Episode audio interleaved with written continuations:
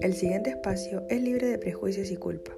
Las opiniones son de exclusiva responsabilidad de quienes las emiten, pero somos conscientes de que todos los días aprendemos, evolucionamos y podemos ser mejores personas. El lenguaje utilizado es sumamente vulgar y poco formal, pero nos importa un pico.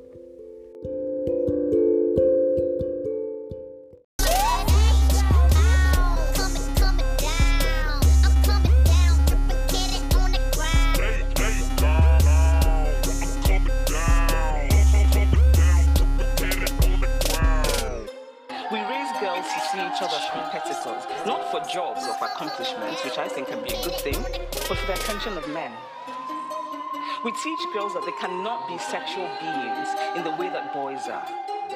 Feminist, a person who believes in the social, political, and economic equality of the sexes. You wake up, post up, round round in it, flossing on it. This diamond, my diamond, this rock, my rock. Hola a todos y todas, bienvenidas una vez más y bienvenidos, bienvenidos todos a este espacio seguro, a este espacio lleno de amor, lleno de buenas vibras, de sabiduría, de aprendizaje, para conocernos, para reírnos de nosotros, para irnos dando cuenta de nuestros procesos. Hoy día estamos en el tercer capítulo eh, y esta comunidad me tiene en llamas, lo que se ha creado ha sido maravilloso. Y estoy súper contenta porque hoy tenemos nuestra primera invitada. Hoy día vamos a hablar de algo que sé que a todas, ma- mayoritariamente a las mujeres, no nos genera mucho ruido, que es el tema de ahora en cuarentena, si somos seres sexuales, andamos más en llama algunos días, queremos algo que nos haga mover la cuerpa, un poco de energía sexual y estamos encerrados en las casas, así que ¿qué se hace? Mandar nudes. Y hasta por ahí tenemos que tener miedo, pues bueno, hasta ahí tenemos que cagarnos de miedo, así que vamos a hablar del, de la nueva ley que están tratando de, de llamar, que es la ley PAC. Y ahí hoy día nuestra invitada nos va a explicar más, nos va, nos va a contar qué es lo que es ser mujer dentro de un entorno súper machista, que es el derecho, la justicia y, y cómo la mujer de a poco ha ido tomando espacio y haciendo espacio para, para nosotras mismas. Pues. Así que es súper importante saber esa historia también porque mm, la historia se va construyendo así y eso, estoy muy ansiosa. Eh, vamos a hacer una videollamada ahora con la Cami, ella está en Chile, yo estoy acá en Finlandia, así que mm, eh, va a ser el espacio lleno de amor como siempre y lleno de sabiduría. Vamos a democratizar el conocimiento, ya aquí no, es, no vamos a hablar cosas con palabras difíciles para que ustedes no entiendan, no, todo lo contrario. Aquí mi foco es que todos y todas entendamos, así que eh, nos vamos a conectar con la Cami ahora y eh, como este es el espacio para verbalizar todo, ¿cierto? El espacio seguro. Hoy día ando con la energía más bajita. Me ha costado, de hecho, los otros dos lo he hecho de una, grabo y no pienso tanto. Pero hoy día estoy con mi periodo, empezó ayer, entonces es maravilloso ver cómo somos tan cíclicas y cómo la energía baja también dependiendo de eso. Así que si hoy día sienten que mi energía está más baja, porque yo sé que me sienten la energía, eh, es por eso, ¿ya? Y es importante visibilizarlo y entender que somos cíclicas y que está bien todo y que nos aceptamos así y que así somos y estamos conectadas con la naturaleza, con la luna. Y hoy día tengo la energía más baja y no pasa nada y está bien, ¿cierto? Así que eso. Eh, vamos a ahora a hablar con la Cami. Vamos, vamos.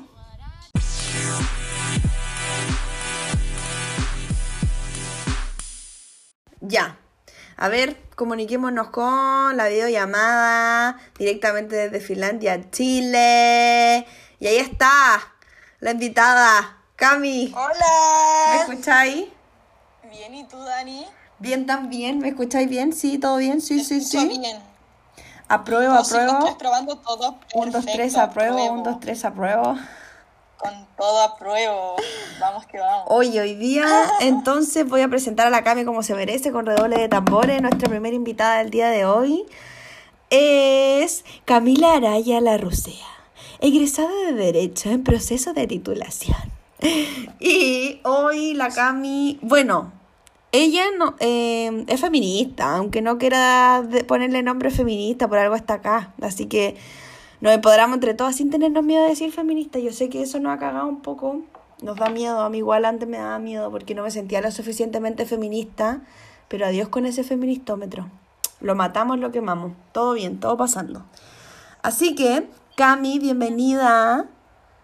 Muchas gracias, Dani. Muchas gracias por invitarme, por hacerme parte de este espacio. Que es tu espacio, pero tú dices que es de todas, ya. ya. Es de Da todas, sí, no es mío, da nada es mío, esto es de todas y de todos, sí, hay que seguir. Pero gracias por hacerme parte, por confiar en mí y por invitarme. Oye, a ti, gracias por tu tiempo, por querer compartir tu sabiduría, porque este espacio es para eso, para democratizar la- los saberes, porque ya no queremos que mm, sea solo de algunos nomás, el entender la sociedad, el entender qué pasa, así que gracias Cami por, por esto, de verdad que sí, sé que no soy yo la única que lo agradece.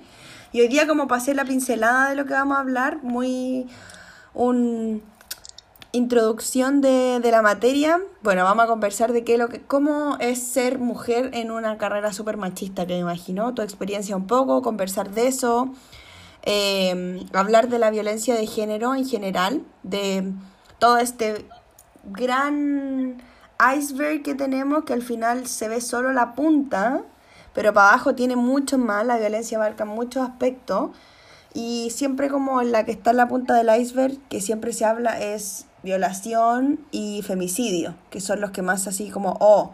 Pero dentro de ese iceberg están muchas otras cosas, eh, el acoso, eh, está ahora, como somos una generación de las redes sociales, está el tema de mandarnos nude y no poder hacerlo de manera segura, y la Cami también hoy día nos va a explicar de eso, del del proyecto de ley PAC que están tratando de sacar ahí las feministas maravillosas y nos va a explicar un poco en qué consiste eso para que podamos mandar las nudes que queramos y de una manera segura. Yo les voy a dar tips de cómo hacerlo también tranquila y segura y siendo la- las perras perrísimas que somos y los perros perrísimos también, sí, acá no pasa nada.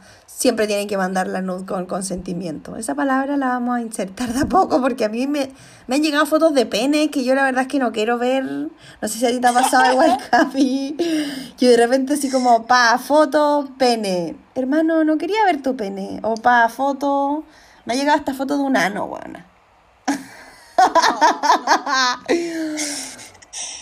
Eh, Se pasan, se pasan. no, no diré nada, no diré nada, creo que las palabras de ¡Ay, qué risa! Ya. Entonces, Cami, cuéntanos cómo ha sido tu experiencia dentro de un espacio como es el derecho en Chile. ¿Cómo ha sido tu, tu vida ahí en, en ese espacio machista, me imagino?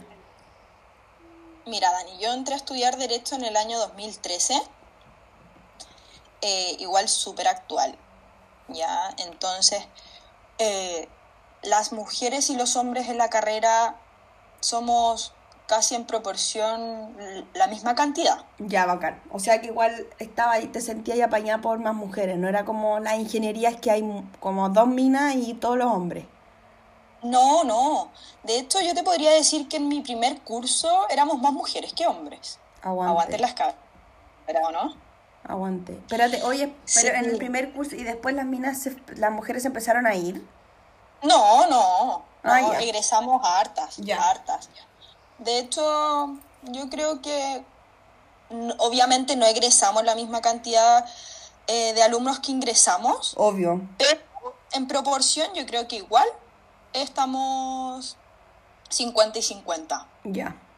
Somos hartas mujeres, hartas mujeres que les gusta el área del derecho y fíjate que yo me saco el sombrero por las por las cabras porque son muy buenas, muy buenas abogadas. Yo me siento muy orgullosa, tengo amigas que son sequísimas, abogadas que han llegado alto, que están haciendo doctorados, que se han especializado y que han contribuido en el cambio de, de las leyes en Chile. Obvio, a morir, me encanta. Eso sí, al final cada vez hay que ir ocupando más espacios y son espacios que nos corresponden. Lo que pasa es que el patriarcado nos ha coartado de tanto, nos ha limitado de tanto espacio, de, desde nuestras historias así pasadísimas, de que ni existíamos, obvio, no existía ni nuestra abuela.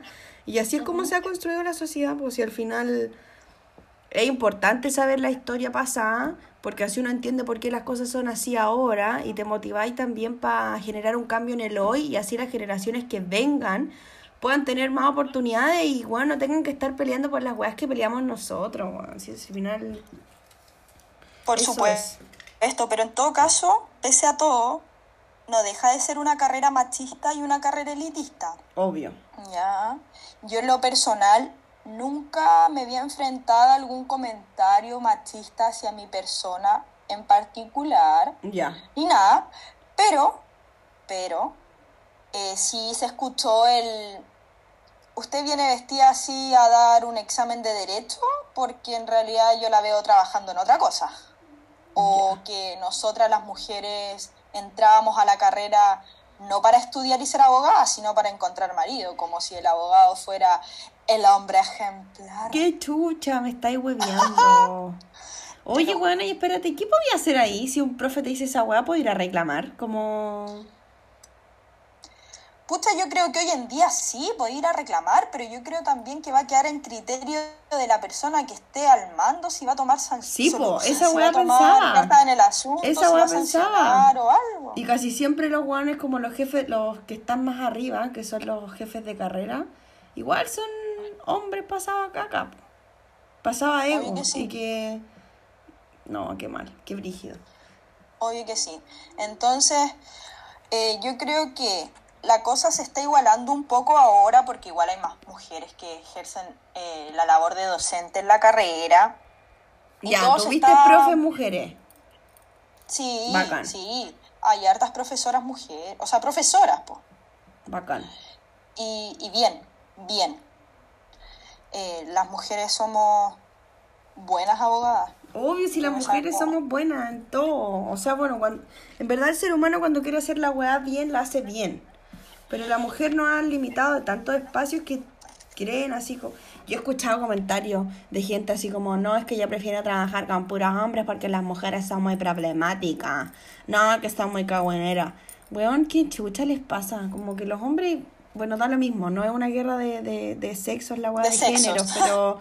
Pero esos comentarios, y a veces de mismas mujeres, como no, a mí me gusta puro trabajar con hombres porque con la mujer muy atado. Y nada que ver, es que hay gente que es ataosa nomás. No se trata de mujer o hombre. Qué brígido. Mira, ¿sabes lo que me pasa, Dani? Que yo siento que la mujer abogada ve cosas que el hombre abogado no ve. Ya. Ese lado femenino más sensible o que ve más allá eh, de lo que tiene el frente ha hecho que también crezcamos, crezcamos como, Conectar el saber con la como país. intuición y crezca- Claro, sí, y, y con el lado más sentimental, porque tú cachai que el hombre es súper reprimido en ese sentido, y- Sí, y, no solo en lo profesional, sino que también en, en lo amoroso y todo, súper reprimido como de demostrar sentimientos, porque se le cae lo macho. Porque el patriarcado así lo construyó, po. El weón que llora es un weón débil, es, es maricón. No es un hombre completo, entonces lo han castrado de, de su lado sensible al hombre caleta, po, weón. Claro, y que el hombre exprese sus sentimientos es como debilidad y, y no, mejor seamos malos, el no, yo me cago a mi polola diez veces porque más macho. Sí, po. Más Así, macho en así, vez de- claro, así se van En vez de expresar sentimientos, no, que de maricón esa weá. po. Brígido. Eso hay que cambiarlo, eso hay que cambiarlo, hay que cambiarlo porque... Hay que cambiarlo. Ya lo dijo Jordi Castel, maricones que le pega a las mujeres. Y vamos a hablar de eso hoy día porque Vamos para de eso está la Cami. Oye, ya. Y volviendo Bueno, a la historia del derecho. Carrera machista, elitista. ¿El, el origen será el origen de la carrera? Obvio. es el origen. Y es el origen de años luz. Mira, un dato. un Dámelo. Tíramelos todo. Todos los datos, como la Nina, tu sicaria. Tíramelo. Así tal cual. Voy, voy, voy. El primer abogado en el mundo fue Pericles en el año 450 antes de Cristo aproximadamente en Roma. Antes de ¿Ya? Jesucito. Antes de Cristo. Y su profesión de patricios ricos y poderosos, ya que el abogado era el único que estaba como apto para abogar por los débiles y necesitados, porque era un privilegio de caballeros y de ciudadanos ejemplares. La wea. ¿Qué más machista y elitista que eso? Bueno, hay que brígido que no ha cambiado en mucho, porque ni cagando...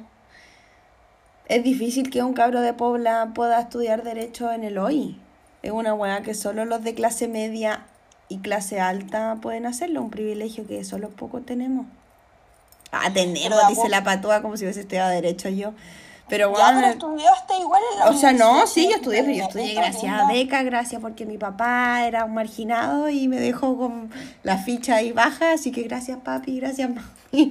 Pero no, pero es Tremenda caro. profe que tenemos ahora, tremenda profe. Ay, ya, gracias, gracias.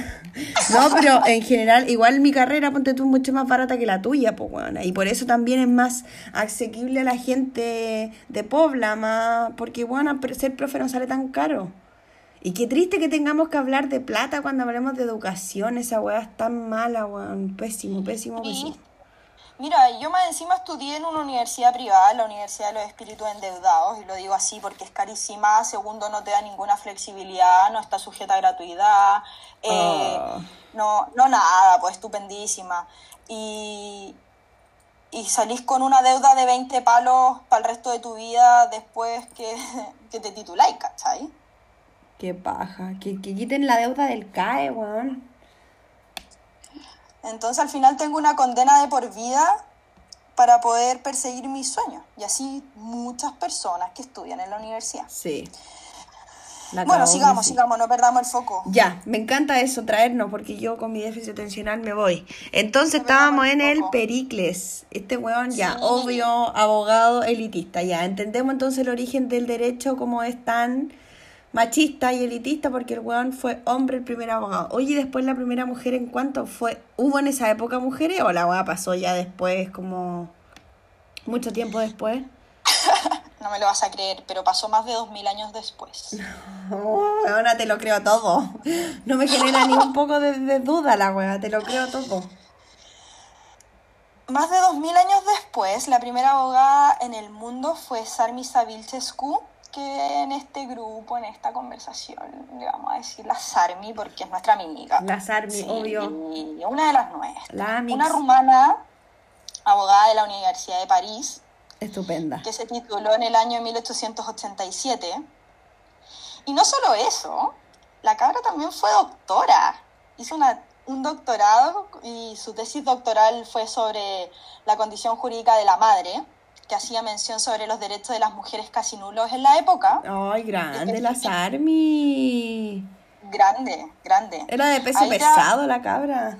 ¿Cómo? De armas tomar, total. Sí. ahí nos damos cuenta que la mujer cada vez que logra llegar al poder vela por el género y trata de contribuir por la igualdad. Total. Porque ella perfectamente, la primera abogada, se podría haber creído el cuento y haber dicho, vamos, que vamos a ponernos al nivel de estos cabros y voy a hacerla mejor y si, y si ellos están, no sé, en juicios por X cosas, vamos por ese juicio de X cosas, pero no fue así. Y fíjate que pese a que esta cabra estudió, sacó doctorado, hizo una tesis doctoral soñada, no ejerció nunca la profesión. ¿Por qué no se qué qué me, me quedé para eso? ¿Por qué no la ejerció? Luchó tanto y Porque no se, la dedi- porque se dedicó a la causa feminista. Ah, ya, no fue como porque ya, ya, me encanta, me encanta, me No encanta. fue porque sí, no fue porque sí. Se dedicó a la causa feminista con otras mujeres y fundaron eh, la Sociedad Rumana de Señoritas. Y ellas buscaban dar las mismas oportunidades educativas a niños y a niñas. Entonces crearon como una ayuda económica para que las niñas en ese tiempo pudieran ir a la escuela y se pudiesen educar.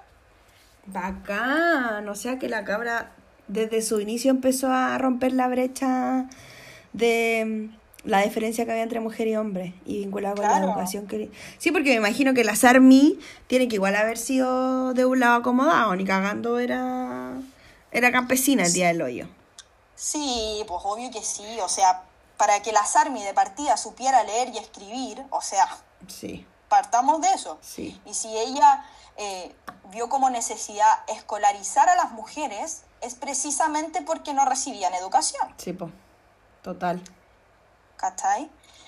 Y nada, eso es como un poco en el mundo. La primera Y fue en el te voy a dar un 1880. dato en Chile. Chile. Oye, sí, ya, eso fue en el 18... Lo perdí. En 1887, sí, en Rumania. ¿Y Chile? ¿En qué puesto? ¿Cuánto, cuánto después fue Chile? Mira, te voy a dar otro dato. Hoy día quiero ser la Nina, así que me puedes llamar así. Ya. Llámame así. Quiero ser la Nina. Te voy a dar solo datos y datos y datos. Eh, en febrero de 1877 en Chile, el ministro de Justicia de la época dictó un decreto que permitía a las mujeres ingresar a la universidad. Repito, permitía a las mujeres ingresar a la universidad. Recién. O sea que las universidades ya estaban hechas, pero los hueones no estaban ni ahí con dejar que las minas entraran. No, o sea, las universidades se crearon para los hombres, La estos wea, seres superiores. ¿Cachai? Entonces, mediante un decreto, o sea, un permiso, recién las mujeres pudieron ingresar a la universidad. Nunca fue libre, nunca No. pudieron ir, oye, ¿sabes qué? Yo sí sé leer, escribir, me, oye, yo, yo soy culta, leo, me gusta, no sé. ¿Por qué? ¿Sabéis qué? Me interesa la medicina o me interesa eh, la enfermería, qué sé yo. Eh, mi mamá, mi abuela siempre fueron parteras, me interesaría ser matrona profesional. Voy. No. No, no podí, porque no está permitido. Qué brígido. Igual y este weón tiene que haberlo hecho el Miguel Luis Amunategui, como la calle. Al final uno ni sabe quiénes son esos weones y están todas las calles de Santiago con sus nombres. Este weón tiene que haber puesto ese decreto porque las feministas de esa época tienen que haber dejado la cagada. No me imagino en lo absoluto que haya sido como, ay, quiero la igualdad. Lo dudo, lo dudo. Bueno, y si me equivoco, me, en, la- en el otro podcast lo digo, voy a, voy a averiguar eso. Pero mm, obvio que las feministas estuvieron haciendo ahí presión, igual que ahora. O tal vez nos necesitaban. Sea, al final, para que andamos con cosas, nos necesitan. O sea, las parteras en esa época eran mujeres, Sí, po. Sí, ¿cachai? totalmente. Entonces, ya para traer la vida al mundo, nos necesitaban. Sí, Y ahí no había distinción de sexo, porque nadie sabía si la guagua iba a ser hombre o mujer. sí. ¿Cachai? Bueno, entonces en el año 1877 se dictó este decreto donde se permitió que las mujeres ingresaran a la universidad hace 143 años atrás, que no es nada. Mm. Chicos, no es nada, recién. Es hace poco. Y fue el mismo año que la. que la. mm, Ay, la Sarmi fue abogada, po. En 1877, en el mismo No, año. en el 1887 la Sarmi fue. Ah, ya, fue de años después, ya, me Sí, enredé. pero da, pero da lo mismo, porque esto, ahora te estoy hablando de Chile, y que si bien se, se permitió que la mujer ingresara a la universidad en Chile, la primera abogada chilena, que fue Matilde Drup, la Mati, La Mati. la Mati eh, se tituló en el 1892. Ya La cinco primera. años después de la Sarmi, o sea, nada de tiempo de diferencia. No. Bien ahí Chile. Bien. Bien, y no solo eso, otro dato, otro dato. Fue la primera mujer sudamericana en titularse como abogado. Pero aquí le vamos a decir abogada nomás a la, La cabra, primera, porque- Chile, o sea, Chile, hay primera, primera, primerísima, históricas desde la, desde siempre, pues bueno, no solo ahora, ahí, bien, Bien, aguante, muy bien. bien, Mira, Mati, incluso la Mati tuvo como su revuelo internacional, fue bien nombrada y todo porque fue eh, un ejemplo para que otras mujeres se pudieran titular de abogada como en Bélgica, en Argentina, eh, donde buscaron acreditar que en Chile una mujer ejercía libremente la profesión y así ellas poder obtener el título. obvio. Bueno, cacha que brígido porque estaba pensando ahora que mm, yo acabo de conocer a la Mati por ti, ahora, en este momento. Pero sí conocía el nombre eh, Miguel Luis Amunategui. Weón, y no nos enseñan que Chile tuvo la primera abogada a nivel latinoamericano. ¿Cachai? Weón, qué brígido. Y nosotros somos de la generación de los millennials, de ahora, de... Y no, no, no he visto ninguna calle con el nombre de la Matilde. Qué mal, qué Ni yo, ni yo. Oye, y, y pese a que eh, la Mati se tituló cinco años después de, de la Sarmi, Mm. que fue la primera mujer en el mundo en ser abogada, y que fue hace muchos años, después vamos a ver que las leyes hacia las mujeres son súper malas, súper precarias, estamos súper eh, eh, poco incluidas. Dentro de la... Obvio. Por eso hay que aprobar, ¿cierto? Obvio que sí. Y mira, mira, te voy a dar un dato más triste ahora, que es que en el siglo XIX, cuando se tituló la Mati, solo se titularon dos mujeres, Mm, más de- eh, solo dos mujeres de abogada, y que después eh, muchas estudiantes que quisieron ir a la universidad no pudieron traspasar el umbral de la educación superior porque no formaban parte del proyecto educativo de la República. la wea. ¿Ya? Esto quiere decir que no fueron incluidas, entonces por muchas ganas, por mu- muchos requisitos que cumplieran, no se les eh, permitía ir a la universidad. ¿Ya? Y también hay que dejar en claro que las, las mujeres que fueron a la universidad en esa época eran de clase alta. Obvio, po, weona. Obvio que sí. Obvio. Ni cagando. Porque pal- Mi abuela habría Ni ido a la universidad. pobre. Ni cagando mi abuela habría ido a la universidad, se sabe. Y los sectores más pobres tenían implementados escuelas profesionales, que su objetivo era preparar a las mujeres obreras para el hogar y entregarles conocimientos útiles para el ejercicio de algún oficio afín a su género. Ay, la ¿Qué es eso? wea. Qué rabia, weona, qué rabia. Es como ir aprendiendo de la historia y cómo hemos sido construidas en base a. al invisibilizarnos, pues, weón. Porque, por ejemplo, cuando yo digo que mi abuela no habría ido a la universidad, no es porque no pueda, porque creo que es una de las mujeres más inteligentes que he conocido en mi vida. Es porque la, el sistema y la sociedad no se lo permitió, porque era una campesina. ¿Y por qué no? Porque, claro, pues ella tenía que. Weona, qué brígido, estoy impactada con la weá de. Acá en Finlandia, por ejemplo, en los colegios eh, enseñan todos los oficios, desde en la, en la básica. Por ejemplo, los niños en tercero básico, cuarto, todos los años tienen clases de, de tejido, clases de bordado, cómo saben cómo usar la máquina de coser. Bueno, yo no tengo idea cómo usar la máquina de coser. Saben cómo, las, las niñas saben cómo hacer muebles porque trabajan carpintería, tienen mecánica, y no es así como, Ay, usted es una flor muy delicada, no tiene que poner sus manos dentro del, de los clavos. La por e- sí, así que no, weón, chao, somos personas y tenemos que aprender todo para ser adultos eh, útiles. Weón, si eso es útiles, y al final no es nada más que eso. Ay, Dios Pero mío. Obvio, obvio, Dani. O sea, mira, mi abuela sí fue al colegio y terminó el colegio y le pagaron en el mismo colegio por sus buenas notas como la prueba que se daba en esa época, el bachillerato, ¿Mm? y no lo dio. ¿Y sabes por qué no lo dio? Porque ella sabía que aunque sacara el mejor puntaje no iba a poder nunca ser matrona, que es lo que ella quería hacer. Oh. No lo dio por el solo hecho de ni siquiera enfrentarse a esta prueba, porque el resultado que obtuviera no iba a poder ir a la universidad porque tenía que trabajar o porque se tenía que casar, tener hijos y no sé, Dani. Qué Qué, pena. Y mi abuela es joven, Qué mi abuela es joven.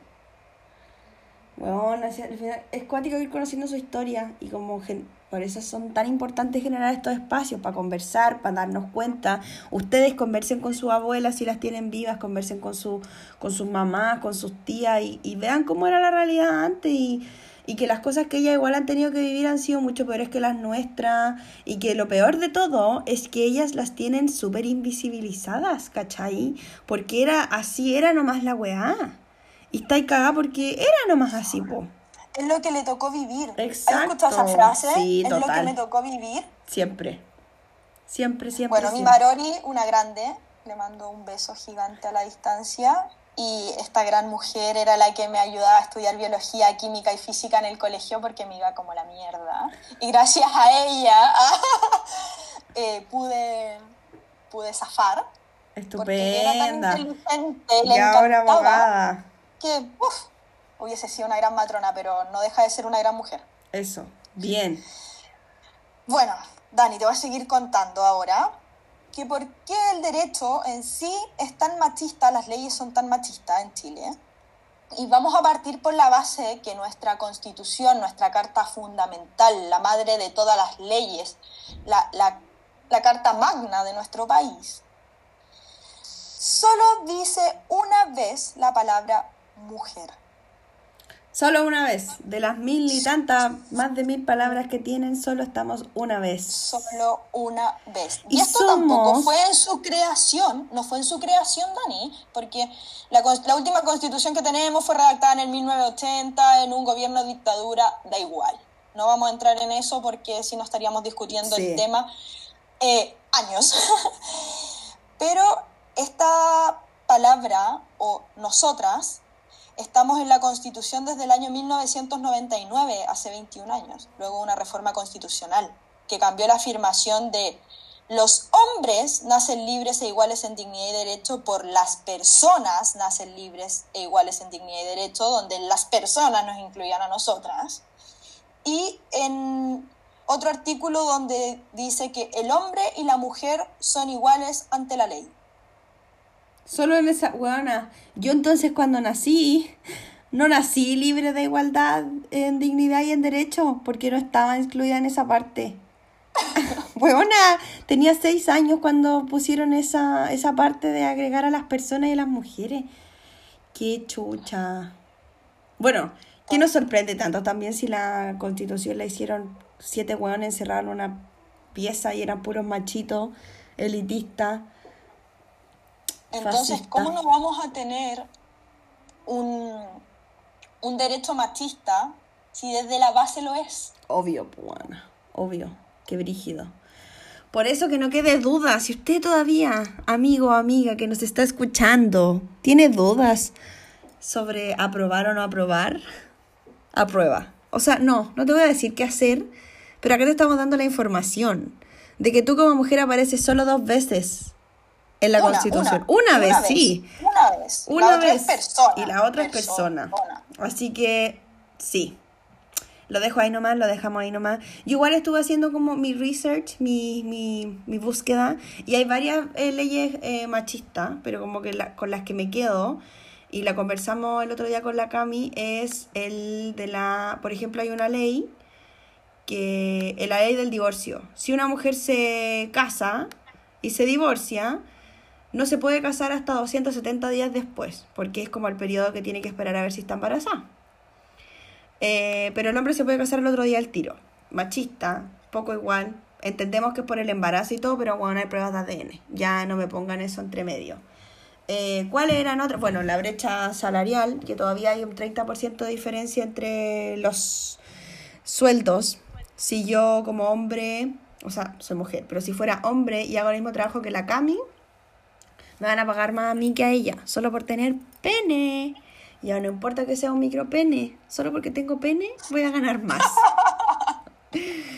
No importa mis habilidades, da lo mismo si la Cami es me- mejor que yo, si tiene más experiencia, ¿no?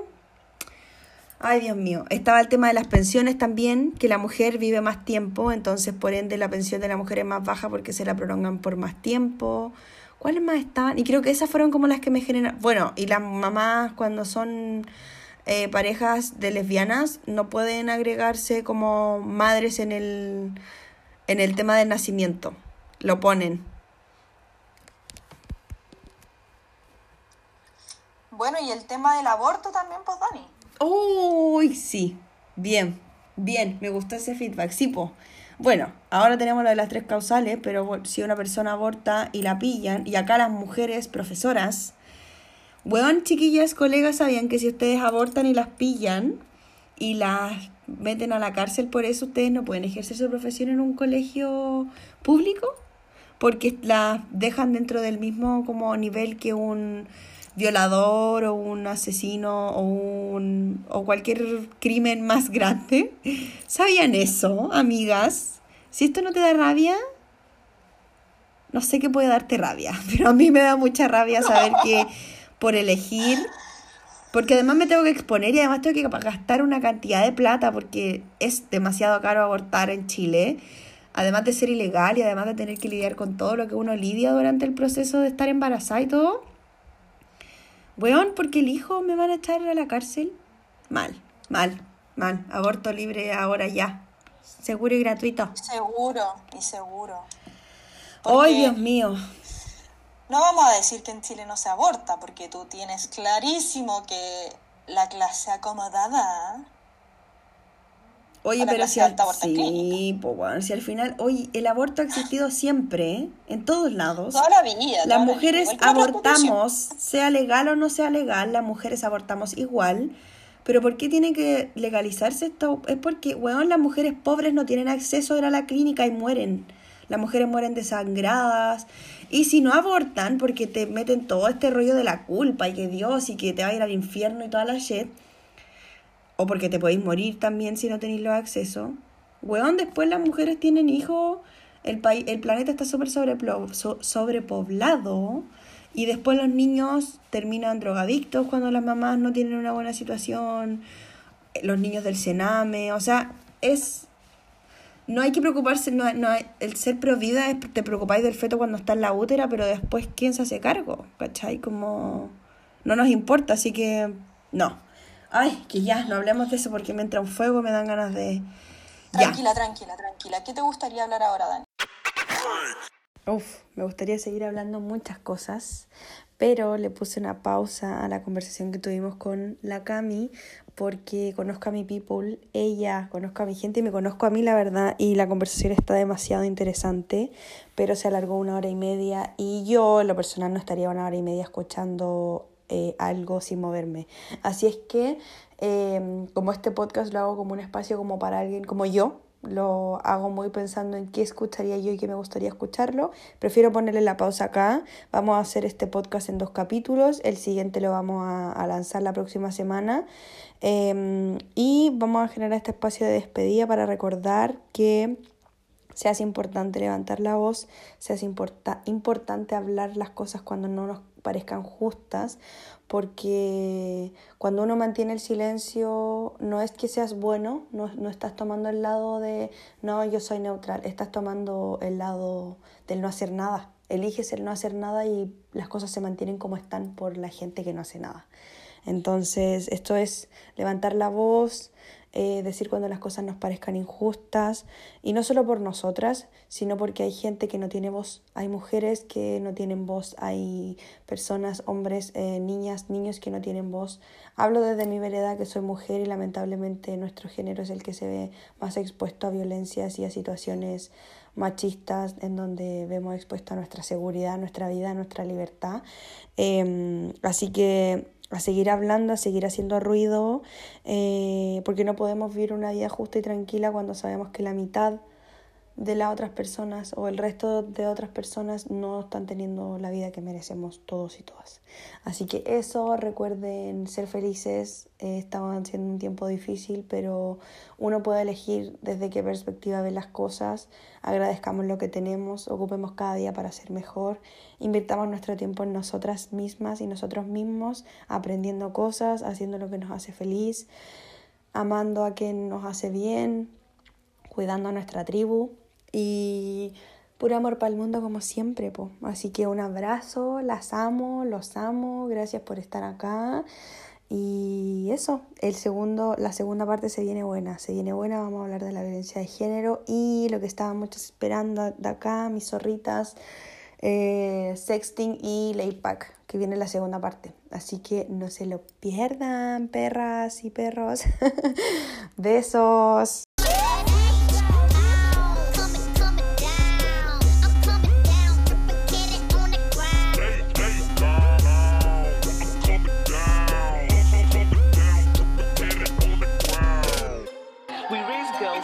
Each competitors, not for jobs or for accomplishments, which I think can be a good thing, but for the attention of men. We teach girls that they cannot be sexual beings in the way that boys are. Feminist, a person who believes in the social, political, and economic equality of the sexes. You wake up, post up, round round in it, flossing on that. This diamond, my diamond. There's a rock